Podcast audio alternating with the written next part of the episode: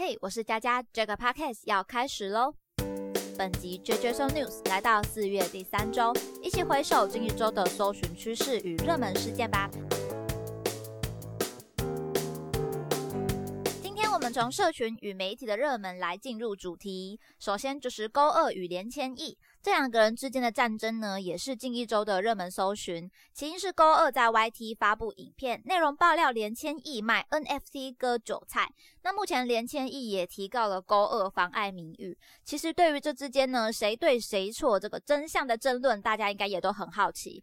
但有另一个部分，我觉得我更想要知道的是，勾二会不会因此来露出他的真容？因为他的特色除了爆料之外，应该就是他的小丑面具，其实是很有记忆点的。但是连连千亿呢有约他拿下面具来面对吧？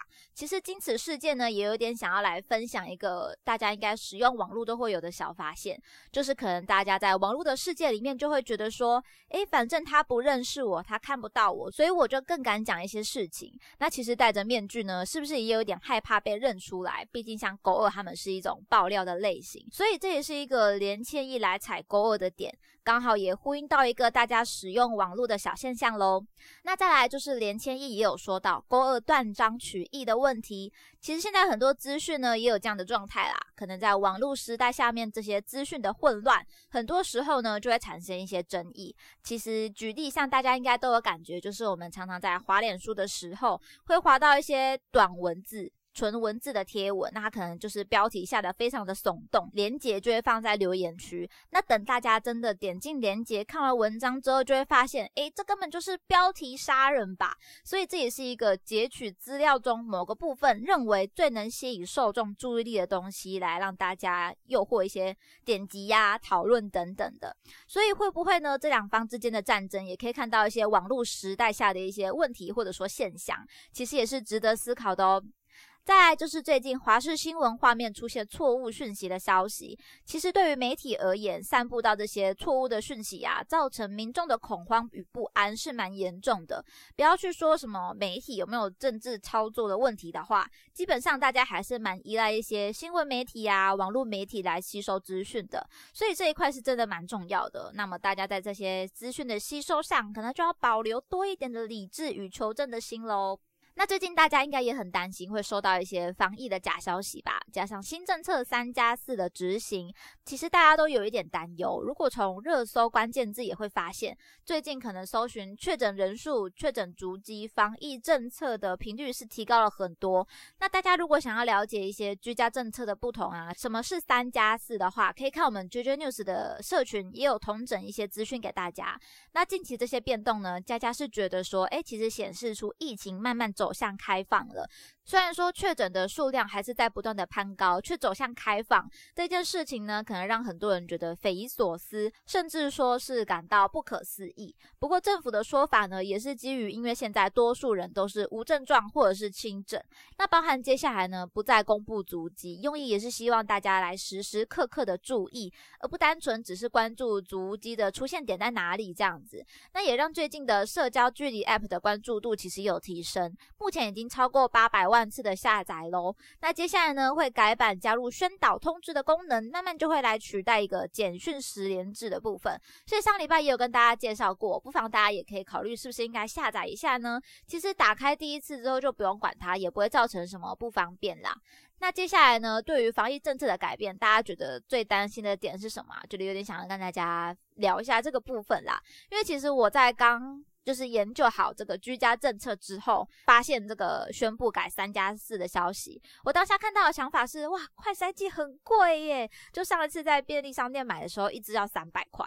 如果改成三加四之后，我居家隔离可能一次用掉五支，那三百乘五不是就一千五吗？觉得很可怕啊！那虽然有一些消息是说，可能像卫生局啊，或者是地方政府会做发放的动作，但是实话，我觉得毕竟人民很多，那如果在做这些防疫呀。政行政方面作业的能量其实是有限的，所以这件事情多少上还是会有一些延误，搞不好最后还是要靠自己的力量来购买，还是比较有效率一点。所以我觉得有点伤荷包啦。虽然说是为了健康与防疫，但是金钱的流失实在是太有感了。所以，那大家对于近期这个防疫有没有什么样的想法，也欢迎来跟我分享哦。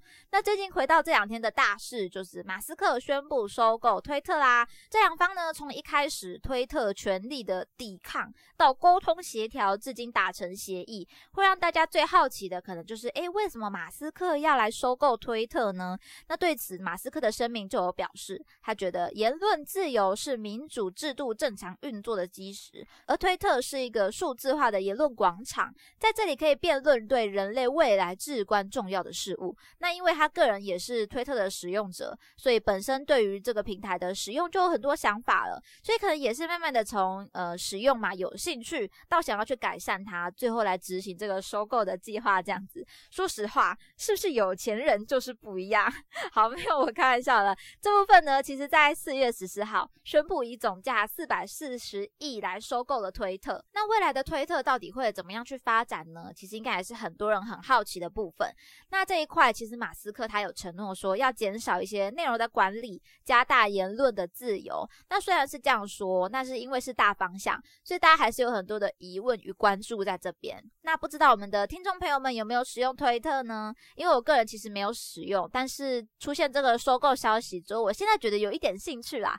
可惜我就算使用了，应该也很难体会到这个收购前后的对比。那未来到底会不会走向可能付费啊，或者是开放的定义是什么？对于很多想要加入推特的使用者或者是商家企业也好，也许都应该好好的注意一下喽。那么这礼拜结束之后，即将迎来的就是五一劳动节。这个年假大家有没有什么计划呢？其实基于疫情，应该减少一些可能长途的移动啊，或者是去人群比较多的地方。那针对这个劳动节放假，其实也有在关键字上热搜的，就是台铁五一不加班的部分。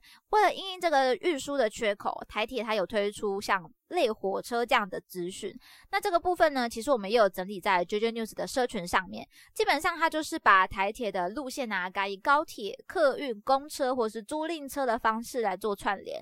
比较起来，确实周周转转的步骤可能会变多。然后我觉得比较令人担心的是，毕竟是第一次嘛，所以会不会有点混乱呢？我觉得应该不只是民众，台铁自己也觉得很紧张。所以今天假设我自己，我个人在这个时间点上持有火。火车票的话，我应该会退票，我会选择退票。就是那他如果这次有成功，我下次再考虑嘛。